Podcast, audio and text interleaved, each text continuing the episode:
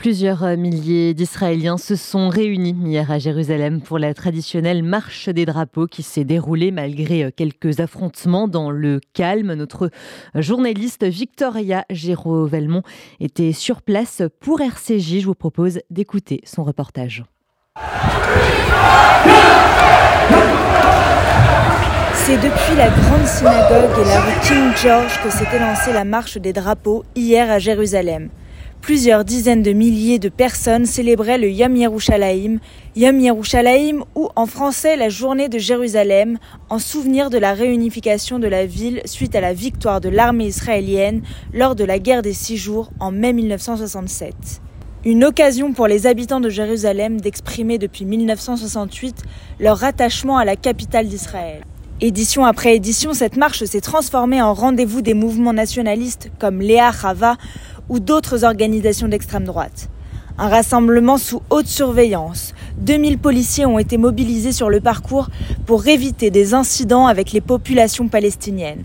Un parcours qui passait par la partie arabe de la vieille ville. Le Hamas avait d'ailleurs, comme chaque année, proféré des menaces en cas de maintien de cette marche. Dans le cortège des députés et des ministres, à l'image d'Itamar Ben-Gvir, ministre de la Sécurité nationale du parti d'extrême droite Otzma Yehoudit, était présent. C'est prodigieux aujourd'hui, nous sommes des milliers et des milliers. Dieu bénisse, Jérusalem est à nous pour l'éternité. Parmi les dizaines de milliers d'Israéliens dans les rues de la vieille ville, il y a Marc, drapeau israélien sur l'épaule. Uh, we're here today to celebrate Jerusalem Day. Nous sommes ici pour célébrer la journée de Jérusalem. Dieu nous a donné Israël en 1948 et il nous a donné un peu après Jérusalem. Le jour de l'indépendance, nous disons merci pour l'État d'Israël et le jour de Jérusalem, nous le remercions pour Jérusalem.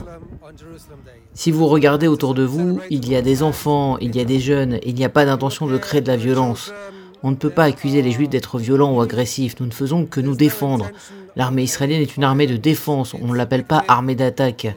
On veut vivre dans ce pays en paix. aggressive people, they've, and anything they've ever done has only been defense.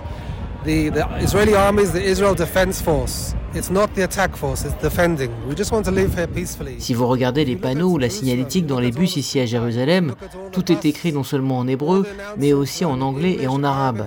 Tout le monde a sa place à Jérusalem, à condition de respecter l'autorité de l'État. Placée sous haute tension, cette journée est aussi l'occasion de faire apparaître de très fortes oppositions qui s'affrontent dans le pays. Face aux manifestants nationalistes, quelques militants de gauche et d'extrême gauche brandissent des pancartes Free Jérusalem ou Palestinian Lives Matter.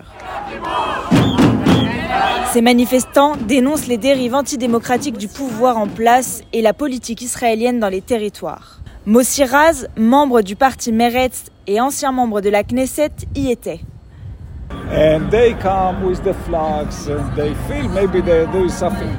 Ils viennent avec leur drapeau et l'impression de faire quelque chose de bien, de patriotique, mais ils viennent avec ces drapeaux devant des gens qui, selon moi, n'ont pas le droit de mouvement et n'ont pas le droit de vote. Ils pensent que c'est une déclaration d'amour à Jérusalem, mais ces 40 000 personnes ne sont là que pour marquer les esprits.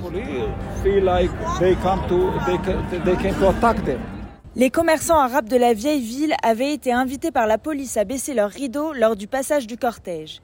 Malgré cela, la journée a été émaillée de nombreux incidents. Rappelons-le, en 2021, la marche avait débouché sur un conflit de 11 jours entre Israël et le Hamas. Victoria Géraud-Velmont à Jérusalem pour RCJ.